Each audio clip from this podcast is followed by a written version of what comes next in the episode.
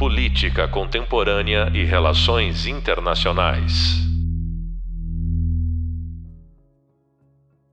Olá, sou eu de novo, Marcelo Favalli, o professor que está conduzindo esta disciplina sobre o pensamento político contemporâneo. Ainda continuamos no tema a democracia propriamente dita. Quero reforçar isso para vocês. Só conseguimos reconhecer a importância da democracia quando ela é ameaçada. A gente sente falta da luz quando chega a escuridão. No episódio passado desta mesma série de podcasts, falamos sobre os Estados Unidos. O país é um modelo de democracia para o Ocidente. Afinal, a primeira eleição presidencial americana aconteceu, pasmem, em 1789. Estamos falando de um regime que dura há mais de 230 anos ininterruptamente. A democracia dos Estados Unidos sobreviveu à Guerra Civil Americana, às duas guerras mundiais, ok. Os Estados Unidos não foram palco das guerras mundiais, mas tiveram um papel preponderante, principalmente na Segunda Guerra Mundial. O que eu quero dizer é o seguinte: mesmo diante das fortes ameaças, esta respeitada senhora chamada democracia americana sobreviveu intacta. Por que, que eu estou falando tudo isso, enfatizando este cenário de guerra? Estamos assistindo a um conflito iniciado em fevereiro de 2022 que vai mudar as relações internacionais e muito provavelmente vai mudar o mapa da Europa. E isso sem contar o que já está acontecendo: as bruscas alterações nas rotas comerciais e contratos entre os países. Mas vamos voltar à espinha dorsal do nosso papo? Como é que fica a democracia de países em guerra? Além disso, como é que fica a percepção dos eleitores nos governos eleitos? Afinal, presidentes são eleitos para cuidar do povo. Todo mundo já entendeu que eu estou falando do conflito envolvendo a Rússia e a Ucrânia. Eu ponho agora nessa conversa o jornalista Matias Brotero. Matias foi enviado especial à Ucrânia quando as ameaças russas sinalizavam uma invasão. Matias estava na capital Kiev quando houve o primeiro bombardeio russo. Matias, muito obrigado pela tua presença aqui com a gente. Eu queria enfatizar a minha admiração pelo Matias. É um colega de profissão de máxima qualidade e, além disso, eu quero fazer desse espaço uma oportunidade para a gente ouvir gente que debata os temas mais pelo aspecto prático do que pelo teórico. Matias, agora eu abro o microfone para você também deixar sua saudação e primeiras impressões aos nossos alunos. Oi, Favale, bom dia a você, bom dia a todos vocês, alunos e quem está escutando a gente no podcast. É, a minha admiração toda por você é, também é, é, é, imensa, imensurável, inclusive durante todo esse período de cobertura da guerra na Ucrânia, na Polônia também. É, bom, eu estava lá, mas e você aqui no Brasil, mas a gente estava junto, né, Favale? Foi uma cobertura em conjunto, então, assim, é, você percebeu passo a passo de como foi a minha cobertura na Ucrânia, inclusive o frio que passei por lá, né, Fafali? Eu lembro que a gente, a gente para quem tá ouvindo a gente saber um pouco como a gente conversava, né, o Favali é, foi editor, meu editor durante muito tempo. E a gente brincava, né, Favali, que eu não parava de mandar áudio, é que não dava para escrever por texto, né, não, Favali? Era muito é. frio por lá. E, enfim, foi um, um, uma grande parceria que a gente formou nessa cobertura, uma enorme experiência profissional que eu tive por lá também. É, e a gente está falando aqui de democracia, né? Foi, é, foi também bastante intenso observar como é, a guerra estava sendo vista pelos ucranianos na Ucrânia, evidentemente, né? Poloneses na Polônia e também pelos próprios russos, né? Porque eu também estava em Moscou antes mesmo de ir para a Ucrânia. Então eu queria saudar todos os alunos, todo mundo que está acompanhando a gente por aqui. Obrigado pela oportunidade. E vamos falar um pouco sobre como foi essa experiência na prática, como é ver a democracia em tempos de guerra, né? Matias, já que eu agucei a curiosidade dos nossos alunos, queria começar este papo contigo ouvindo um relato pessoal seu. A sua percepção do povo ucraniano, vamos começar por eles. Claro que eles estavam com medo, assustados, mas das pessoas com quem você conversou, que você entrevistou, você sentiu que havia um respaldo, uma confiança no governo do presidente de Volodymyr Zelensky? Babali, total respaldo, uma confiança é, só foi crescente. Eu acho que esse é o termo que a gente deve, deve usar, né? Porque é, desde o início da guerra, né, a, a, a, o nome de Zelensky é, só cresceu durante toda a cobertura que eu tive por lá, inclusive entre os próprios ucranianos, porque quem era Zelensky? Zelensky era um humorista, era uma pessoa muito conhecida na televisão, daqui a pouco ele é presidente da Ucrânia e a Ucrânia entra em guerra. E eu acho que a partir do momento em que o Zelensky recusa aquela oferta dos Estados Unidos de deixar a Ucrânia em tempos de guerra, houve essa oferta dos Estados Unidos, ele, ele decide ficar por lá. Existe uma foto do Zelensky colocada ali é, dele em Kiev, né? No centro de Kiev, no escritório deles, os ucranianos falaram: bem, esse cara tá com a gente. E só foi crescendo essa confiança no Zelensky, né? Então, é, eu vou até trazer um relato de agora. Eu conversei é, esses dias com um colega meu ucraniano Perguntei para ele como é que tá essa percepção do Zelensky por aí agora. Já faz mais de um ano que a guerra começou. Ele falou, Matias, nunca esteve tão grande, só aumenta, é impressionante. Ele me falou assim: eu mesmo posso dizer que no começo eu não apoiava o Zelensky. Eu não sabia quem era o Zelensky, não concordava que ele deveria ser o presidente da, da Ucrânia. Agora eu tenho absoluta certeza e absoluta confiança nele, né?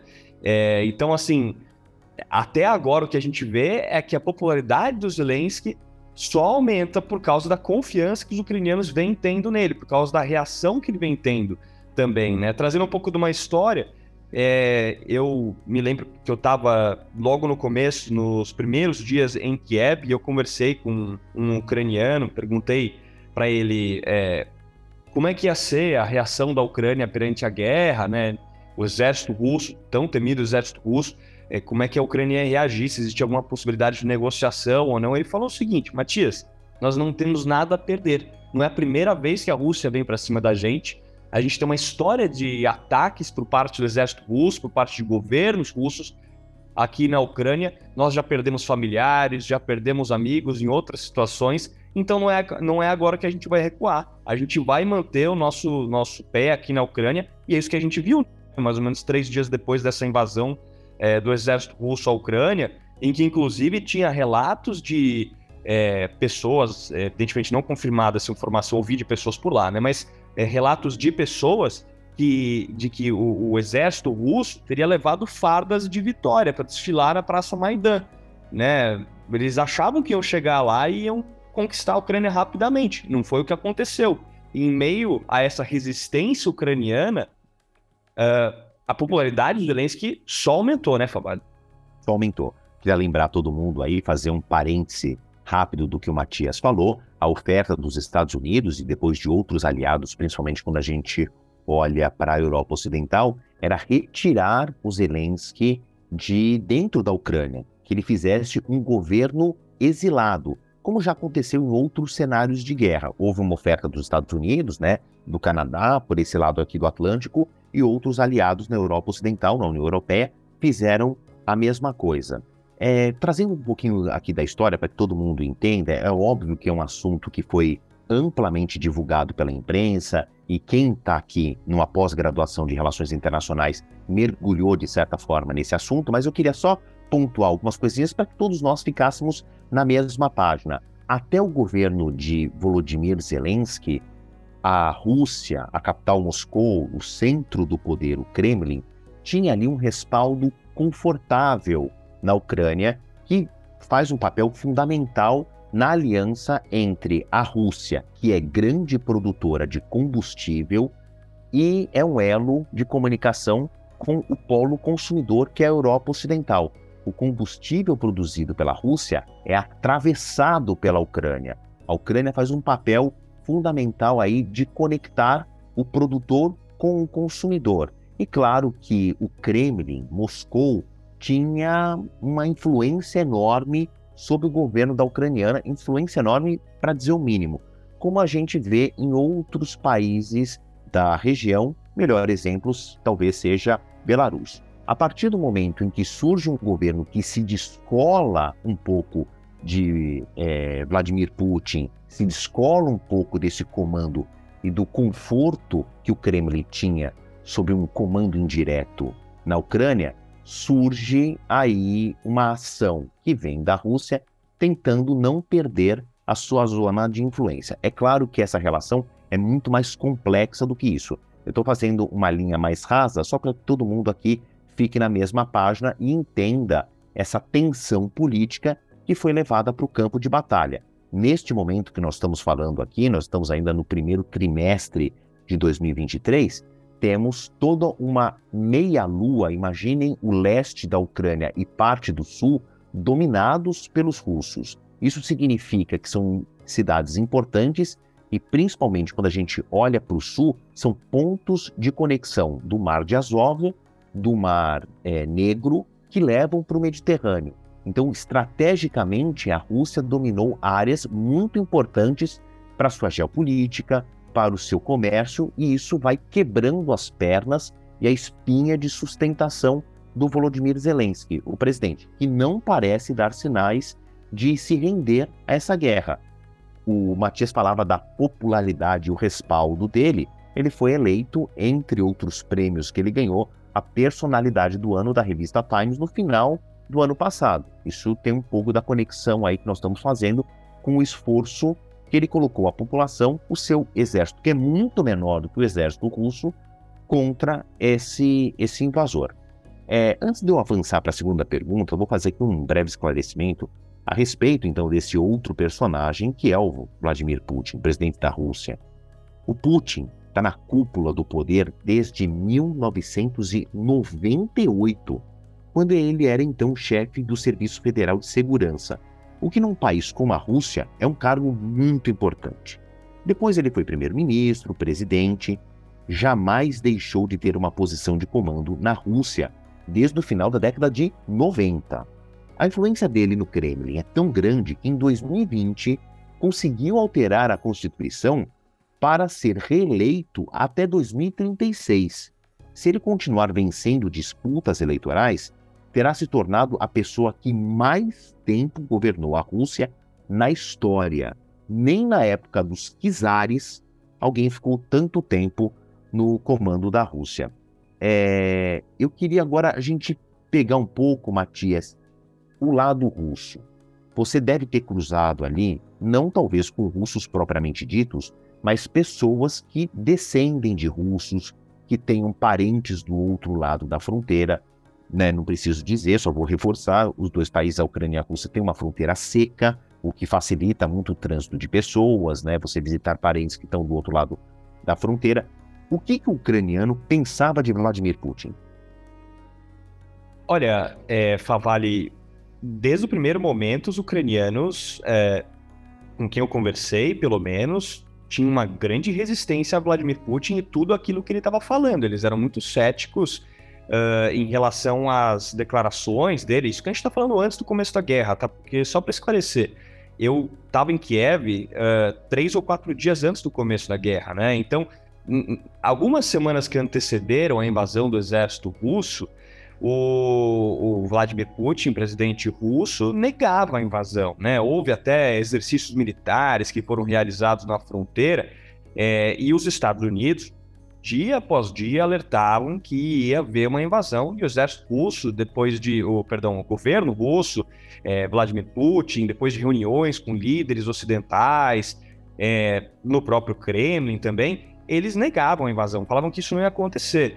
Uh, mas na Ucrânia, a percepção que eu tive é de que uh, os ucranianos acreditavam na possibilidade de invasão. Eles achavam que, olha, não, talvez não aconteça agora, tal, mas assim, a gente sabe que isso é possível até com base no que já aconteceu no, no, no, no passado entre a Rússia e a Ucrânia, né? Acho que é importante a gente frisar aqui um pouco da história entre a Rússia e a Ucrânia, né? Que a, a Ucrânia já fez parte da União Soviética. É, em, em 1900, na década de 30, é, houve o que eles chamam de Holodomor, que os ucranianos chamam de Holodomor, que também é conhecido como a Grande Fome, em que os russos, o exército russo, eles tomaram conta é, das plantações ucranianas. A Ucrânia, que é, grande parte da economia é movida pela agricultura, então teve é, a, a grande fome porque toda a plantação, todas as plantações da Ucrânia foram controladas pela Rússia. Então, quer dizer, os ucranianos sempre foram muito céticos em relação ao que os líderes russos falavam, ao que os próprios russos falavam. Eu lembro que eu conversei com uma ucraniana que me acompanhou durante toda essa cobertura de guerra, e ela me falou a seguinte frase: é, Olha, Matias, depois que a guerra começou de fato, depois que houve a invasão, eu entendi o que a minha avó me falava, que era nunca confie num russo. Uh, e ela falava assim: olha, eu achava que era uma questão geracional, é, sempre tive amigos russos, uh, mas agora eu entendo o que ela está falando. Quando você fala, Favali, sobre a proximidade da Rússia e da Ucrânia, é importante te dizer que, até por uma questão, claro, geográfica, eles são muito próximos, mas é, a própria Rússia tentou, durante bastante tempo, distribuir parte da população russa em regiões que eram da Ucrânia, é, de maneira que a população é muito miscigenada. Eu conversei com, entrevistei algumas, algumas ucranianas, já aqui no Brasil, inclusive, que vivem aqui no Brasil, que me contaram um pouco sobre como tem sido o impacto é, da guerra para a família delas. E é muito curioso, muitas famílias são é, parte russo, russa e parte ucraniana também. Então, é, por exemplo, tem uma pessoa que eu entrevistei que contou que é, a, uma parente dela, a avó dela, uh, vive com a tia dela e elas não se conversam mais. Elas vivem no mesmo apartamento, porque uma delas assiste televisão, de acordo com ela, tá? Assiste televisão e a televisão russa, e a outra se recusa a assistir televisão, e as duas têm visões completamente diferentes da guerra. E ela falou: é muito triste, porque minha família, a família que sobrou, evidentemente, porque parte das famílias também foi destruída por causa da própria guerra, muita gente morreu, mas as famílias, muitas delas não se conversam mais, as famílias foram rompidas, né? Porque você tem ali, principalmente na região leste da Ucrânia, na região do Donbás, onde aconteceram os referendos russos, né? Uh, que anexaram parte daqueles territórios à Rússia, você tem famílias que eram muito mais é, da cultura russa do que da cultura ucraniana. Só que, claro, que você tem também parte da cultura ucraniana por lá. Então, o que você, o que a gente consegue observar agora é um movimento de rompimento nessas famílias. Parte delas está na Ucrânia, parte acredita fielmente no que está acontecendo é, do ponto de vista ucraniano e, e parte acredita fielmente no que acredita, no, no que tem, é, vem acontecendo, que elas vêm vendo do ponto de vista russo, né? Então, é, o que a gente está vendo agora é, é, que as famílias estão completamente rompidas. Pavalho, eu queria trazer uma outra informação, falar um pouco também claro. é, sobre. voltar a falar um pouco da, dessa figura do Zelensky, né? Uh, porque o Zelensky tem uma popularidade que passa já dos 80%. A gente estava falando agora há pouco, né? Sobre como ele vem, vem ficando cada vez mais popular, mas eu achei uma pesquisa, achei bem interessante, é do Kiev International Institute of Sociology, né? Uh, ou seja, de uma universidade de. é uma, um instituto de Kiev. E ele fala que 84% da população ucraniana confia no Zelensky, essa é uma pesquisa de 2022, em relação a 27% do ano anterior. E isso tem muito a ver também com o, o, o que, a defesa que o Zelensky vem fazendo da população, né, Favale? Então, é, assim, o que a gente vem vendo é, apesar do, desse, desse rompimento nas fronteiras é, da Rússia, da Ucrânia, a popularidade do Zelensky só vem aumentando. É isso. É claro que num cenário de guerra não dá para pensar no que deve ser uma próxima eleição na Ucrânia, nem se Volodymyr Zelensky é um virtual candidato a uma reeleição ou vai tentar é, ali ungir com essa sua popularidade um sucessor. Queria voltar uns parágrafos, aproveitando a resposta do Matias Brotero, também para elucidar aqui uma parte importante para a gente entender quando ele fala do referendo do Donbass. Donbass é uma palavra ali russo-ucraniana que o que nós chamaríamos mais grossamente de Estado. É uma divisão geopolítica. E quando a Rússia domina essa enorme faixa de terra do leste e parte do sul, os Donbasses importantes ali dessa área, em que o, a, o discurso do Vladimir Putin diz que é de direito aquele território dos russos, porque a quantidade de pessoas que se identifica com a etnia russa na visão do Vladimir Putin, seria uma justificativa suficiente para essa reanexação, aí eu vou fazer um parêntese no parêntese, que não é bem verdade essa taxa aí de pessoas nos dois Donbasses que ele mais é, era mais apetitoso para ele, o número de pessoas que se diz identificar com a etnia russa não chega a 20%, mas quando Matias lembrou muito bem do referendo proposto pelo Kremlin para tentar ju justificar internamente para a Rússia e tentar aí passar um pano na comunidade internacional, imaginem o seguinte: uma situação de guerra. Nós temos cidades inteiras destruídas, toda uma infraestrutura devastada. A Rússia declara que vai fazer um referendo, chamar a população a votar num espaço de tempo ali de 72 horas. Foi a ideia foi anunciada numa semana, depois foi colocada em prática na semana seguinte, mas entre a organização, a votação e a declaração do resultado desse referendo, a gente tem um arco de tempo de 72 horas. Você que me ouve aí, um leitor, um ouvinte, um aluno é, esclarecido, vocês acham que isso é possível acontecer de uma maneira crível. E aí, quando o resultado que o Kremlin apresenta, ele é minimamente risível, porque o, a Rússia diz que houve uma aprovação na casa dos 98%. Nenhum observador internacional pôde acompanhar essa votação. Obviamente que essa apuração de votos, ela não foi transparente, ela não foi revisada, não havia nenhuma maneira de é, uma recontagem com observadores internacionais.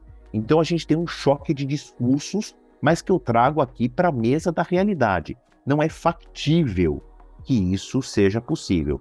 Então, voltando à espinha dorsal da nossa conversa, que é democracia, e a pergunta que eu proponho, né, o questionamento que eu proponho nesse podcast, como é que ficam as democracias em tempos de guerra? Talvez esse, exemplo que o Matias muito bem lembrou do referendo, no, no, do, do referendo nos Donbasses seja aí uma das explicações para a provocação que eu quero fazer. É, Matias também teve na Polônia, né? É impossível a gente olhar para um conflito desse tamanho sem pensar no enorme fluxo de refugiados que a guerra tem provocado, né? Matias, eu queria que você falasse um pouco do que você viu desses dramas humanos, né? É claro que a gente está falando de um esvaziamento de um país, então, quando a gente pensa em eleições na Ucrânia, não existe uma estrutura de poder preparada para isso, mas também a gente tem que olhar que houve um esvaziamento populacional barra um esvaziamento de eleitores, mas eu queria trazer de novo esse aspecto humano que você também, também e tão bem é, observou. Fala um pouco para a gente aí desse fluxo de refugiados e alguma história que você tenha presenciado. Pavali, é, a Polônia é um, um ator muito importante nessa guerra, porque a Polônia tem sido, desde o início da invasão dos russos, o país que mais ajuda a Ucrânia. Estou falando proporcionalmente, evidentemente, os Estados Unidos, por exemplo, também tem doado é, e fornecido muito dinheiro para a Ucrânia, assim como armas também. É, mas a Polônia, desde o primeiro dia, vem defendendo com unhas e dentes a Ucrânia. E aí eu queria separar aqui é, um pouco dessa, dessa história, desse relato, em, em, em, duas vertentes diferentes. Primeiro, do significado da Polônia e também é, para que a Polônia se interessa tanto na defesa da Ucrânia. Importante a gente falar disso também. E também, aí eu falo um pouco sobre o relato. Então, do ponto de vista geográfico, vamos situar que a Polônia tem uma fronteira, uma fronteira seca grande com a Ucrânia. Eu, inclusive, atravessei essa fronteira três vezes é, entre Medica e Przemysl, na fronteira perto de Lviv. Uma delas foi a pé, inclusive, é, porque eu quis fazer a rota dos refugiados, a rota inversa, né? Dos refugiados, eu estava voltando para a Ucrânia, depois de ter saído, eu estava voltando, então atravessei a pé pela fronteira. É, mas por que a Polônia vem defendendo com unhas e dentes a Ucrânia, não é só pela defesa dos ucranianos, mas também porque é, a Polônia foi também é, já alvo dos russos, né, da União Soviética, assim por dizer. Vamos lembrar que é, na Segunda Guerra Mundial, a União Soviética dividiu com a Alemanha a Polônia. Então, os poloneses sabem o que é estar sob um regime soviético, né? É, e eles têm muito medo disso. Eu falei com pessoas na Polônia, poloneses, que me contaram do, de como era a vida ali durante a Segunda Guerra Mundial, de acordo com relatos dos pais deles, né? Então, é, esse ceticismo, né, para dizer, para usar uma palavra leve, que os, polo, que os ucranianos têm com os russos, que se tornou inclusive praticamente uma fé, uma religião de, uh, de e motivação para eles continuarem na guerra, é a mesma coisa que a Polônia tem, até porque uh, o grande medo da Polônia é eles terem um vizinho completamente controlado por Moscou. Eles já têm um grande problema uh, com a Bielorrússia ali do lado, né, que está muito próxima também liderada por uma pessoa que é praticamente um braço direito do Putin também. Então, quando você junta esses elementos, você entende também por que a Polônia está ajudando tanto, não só com, é, com fornecimento de armas, fornecimento de aeronaves agora também, mas também é, do ponto de vista de, de, de ajudar com os refugiados, né? Agora, do ponto de vista dos refugiados, aí é algo, é, um, é, um, é algo muito mais humano. Por quê? Porque é para onde os refugiados conseguiam sair. Né? É, o, o, principal fluxo, ou um dos principais fluxos dos refugiados, é, acontece e aconteceu por Lviv, que é uma cidade onde eu fiquei por duas semanas, no oeste da Ucrânia, é, que serviu é, como passagem dos ucranianos para a Polônia, para a fronteira onde eu estava. A gente está falando aqui de mares, de oceanos de refugiados. Eu cheguei a passar de carro ali, quando eu entrei a pé da Polônia para a Ucrânia, por uma fila de pelo menos 30 quilômetros de, de ucranianos tentando atravessar a fronteira. Você imagina uma cidade é, fronteiriça, que geralmente é pequena, recebendo esse mar de pessoas eram muitas pessoas atravessando. E a fronteira não é fácil atravessar também, Favale. É, eu, quando eu tentei atravessar de volta para a Ucrânia, é, passei então da, de Midica, né, na, bem na fronteira, Midica, para uma zona, é, não sei exatamente o termo, mas é, me parece uma zona neutra. É, então você passa né, por um portão, apresenta o passaporte, é, e aí depois você tem que fazer a entrada dessa zona neutra de volta para a Ucrânia. É, é, ali é um ambiente muito agressivo, praticamente. Por quê? Porque é um país em guerra, você está entrando num país em guerra, a própria Ucrânia estava uh, com muito receio de espiões russos, por exemplo, que estavam atravessando ali aquela fronteira. Então, é, só de fazer aquela rota inversa, eu vi é, sentir um pouco do que os refugiados estavam sentindo passando para é, a Polônia, né? Quer dizer, você tem um fluxo gigante que rompe completamente as famílias. Muitas famílias, os, os homens, os pais, têm que ficar na Ucrânia para lutar. É, outra, outros familiares vão para fora do, do país, para a Polônia, e acabam indo para outros lugares também. O que você muda completamente é, a cultura né, da, dos ucranianos daqui para frente, porque muitos agora vão ficar em outros países.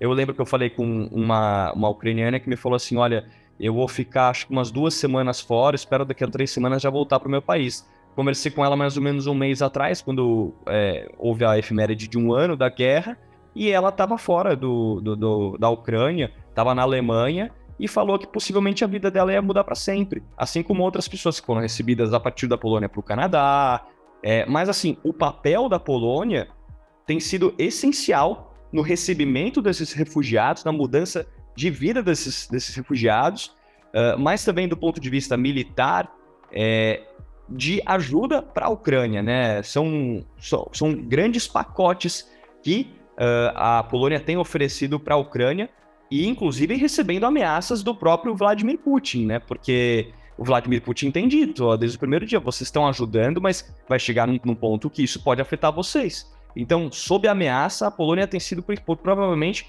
o principal, principal ator, né, Favali? E eu queria só acrescentar um último elemento aqui. Claro. É, contar como os ucranianos têm, têm ajudado de todas as maneiras possíveis.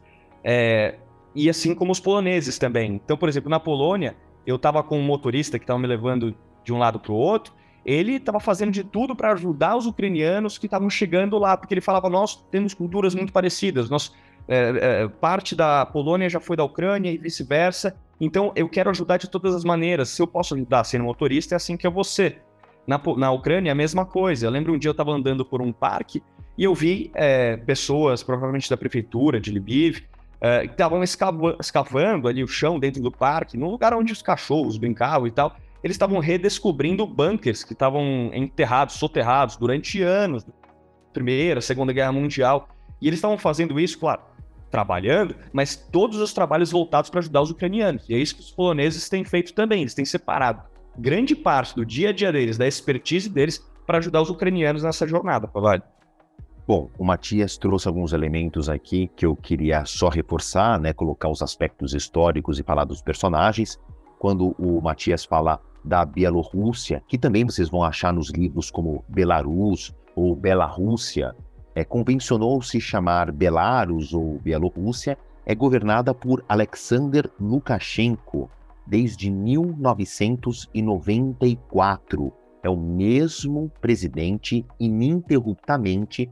Também é um governo de mão de ferro, uma democracia disfarçada, porque a oposição não tem chance de vencer o Lukashenko, que fez as suas manobras para conseguir uma reeleição indefinida, não, não existem limites de reeleições. E claro que vocês já entenderam que o Lukashenko é BFF, né? Best Friend Forever, de Vladimir Putin. Não à toa que parte da invasão da Rússia à Ucrânia veio pela Belarússia, pela por Belarus, se vocês preferirem chamar assim. Então, houve uma liberação do presidente que está muito aliado e alinhado a Vladimir Putin a ponto de deixar entrar um exército estrangeiro no seu território e permitir uma invasão, porque o norte da Ucrânia é o sul de Belarus e o leste da Ucrânia é o oeste da Rússia. Então houve uma ação coordenada entre esses dois países, Belarus e Rússia,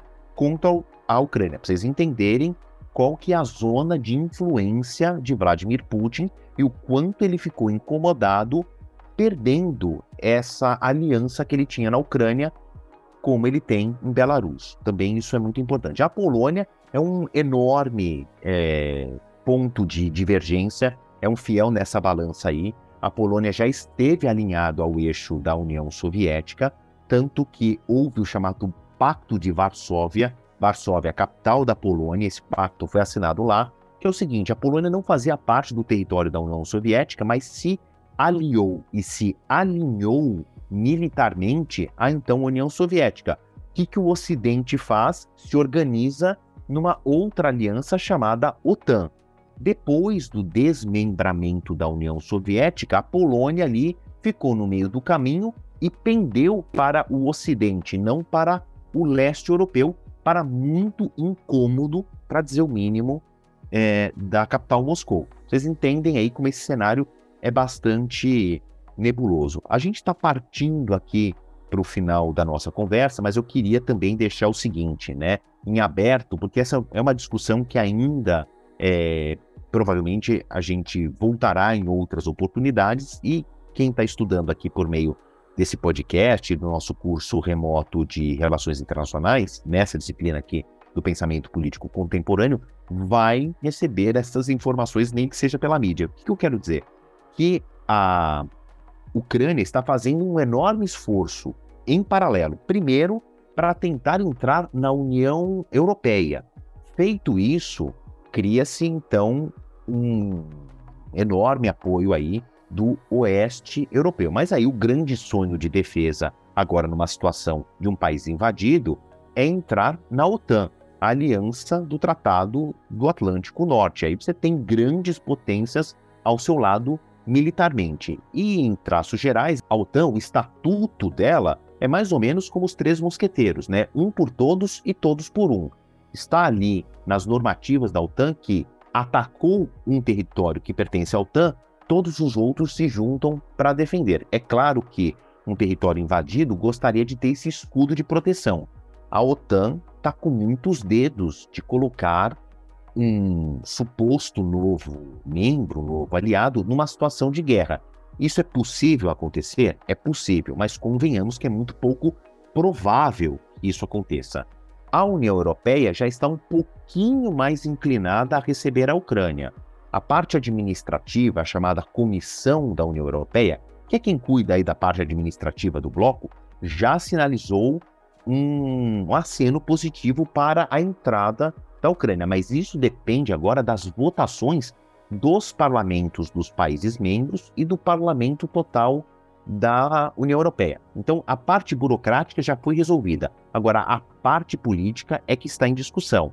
Também precisa sabermos, precisamos sabermos se todos os outros países vão querer aceitar um novo membro que está no meio de uma guerra. Isso muda um cenário geopolítico, muda um cenário geoeconômico. Também cenas de um próximo capítulo de uma novela que não tem data para terminar. É, para a gente partir aqui para o nosso finalmente, Matias, eu queria que você é, lembrasse de alguma coisa que justamente põe nesse ponto. Ah, como é que os ucranianos tinham essa esperança de entrar na União Europeia e na OTAN? Isso era um ponto de esperança, era um ponto positivo entre a população com quem você conversou?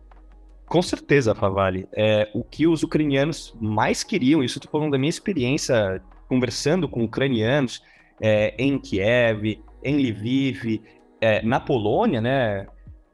Todos eles pediam ajuda do Ocidente para reforçar o pedido da Ucrânia de fazer parte da OTAN e também da União Europeia, porque aí sim eles teriam respaldo em relação a, a, aos, ao que a Rússia está falando, aos ataques uh, do exército russo. Né? Agora, eu queria tocar em alguns pontos aqui rapidamente que a gente trouxe aqui no podcast. Vamos lá, no começo a gente falou sobre a popularidade do Zelensky, tá? A gente fala também sobre como é, a guerra, o cenário da guerra, principalmente nos primeiros dias, surpreendeu aqueles que acompanharam, porque inicialmente a ideia né, a expectativa, com base em toda a experiência do exército russo, que eles invadiriam a Ucrânia facilmente, o que não aconteceu. Agora, jogando para frente, é, apesar dessa popularidade do Zelensky, a Ucrânia tem esbarrado, e esbarrou no começo do ano principalmente, em casos de corrupção dentro do próprio governo, que forçaram o Zelensky a fazer uma reforma dentro da Ucrânia, é, até movido pelos Estados Unidos, que vem fazendo tanto essa é, esse reforço de material bélico, de dinheiro também, mas que não, não conseguiria mandar todo esse arsenal para a Ucrânia é, sem aprovação do Congresso norte-americano. E o Congresso norte-americano não aprovaria isso, uh, tendo casos de corrupção dentro do governo ucraniano. Então, apesar da popularidade do Zelensky, essa é uma dificuldade que ele vem enfrentando e que também pode atrapalhar a Ucrânia nesse projeto, nessa tentativa de incluir o país como integrante da União Europeia e também da OTAN, né? É, falando um pouco sobre a democracia, né, que, gente, que você está tratando aqui no podcast, é, da, da, é interessante a gente refletir um pouco sobre a democracia da Ucrânia também, né? Porque na Rússia a gente sabe que a Rússia tem uma mídia que é bastante distorcida, a Rússia usa a mídia estatal para disseminar informações que a eles é, serve bem, né? Uh, a gente tem os referendos, como você bem trouxe por aqui também, os referendos que foram rapidamente aprovados, mas também completamente em, em, dúvida, né? Então, por isso que é tão difícil falar da popularidade na Rússia, porque a democracia é limitada.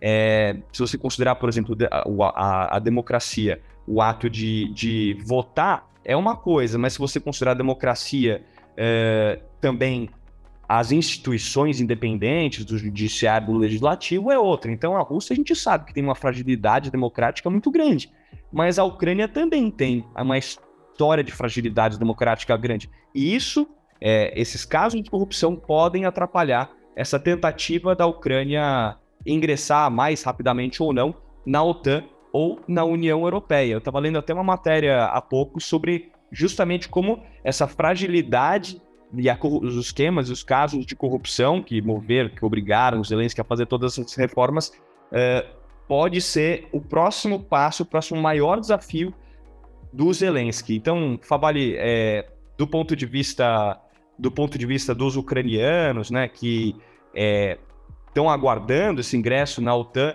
e na União Europeia, depende muito também de como o Zelensky vai lidar com o que vem acontecendo dentro do próprio governo da Ucrânia. Bom, vamos acompanhar como se fosse um seriado que você não desgruda os olhos para saber é, os desdobramentos dessa história que, infelizmente, é, deve demorar para acabar, eu digo a guerra. O Matias terminou aí falando de Ucrânia, mas olhando para o outro lado da fronteira, a Rússia se encaixa nas análises que vamos fazer nos próximos temas, tanto no e-book quanto em episódios aqui do podcast. Existe democracia na Rússia? A resposta é sim. O eleitor russo tem o direito de votar, escolhe integrantes do legislativo, do executivo, claro. A democracia na Rússia é plena? É aí que está a questão. Putin se blindou de recursos que o mantém no poder. E a oposição? O que sobrou é perseguida. E a população não se manifesta? Sim, mas é fortemente reprimida. O Matias falou da imprensa sendo cerceada. Mais detalhes no desenrolar aqui da nossa disciplina. A gente fica por aqui.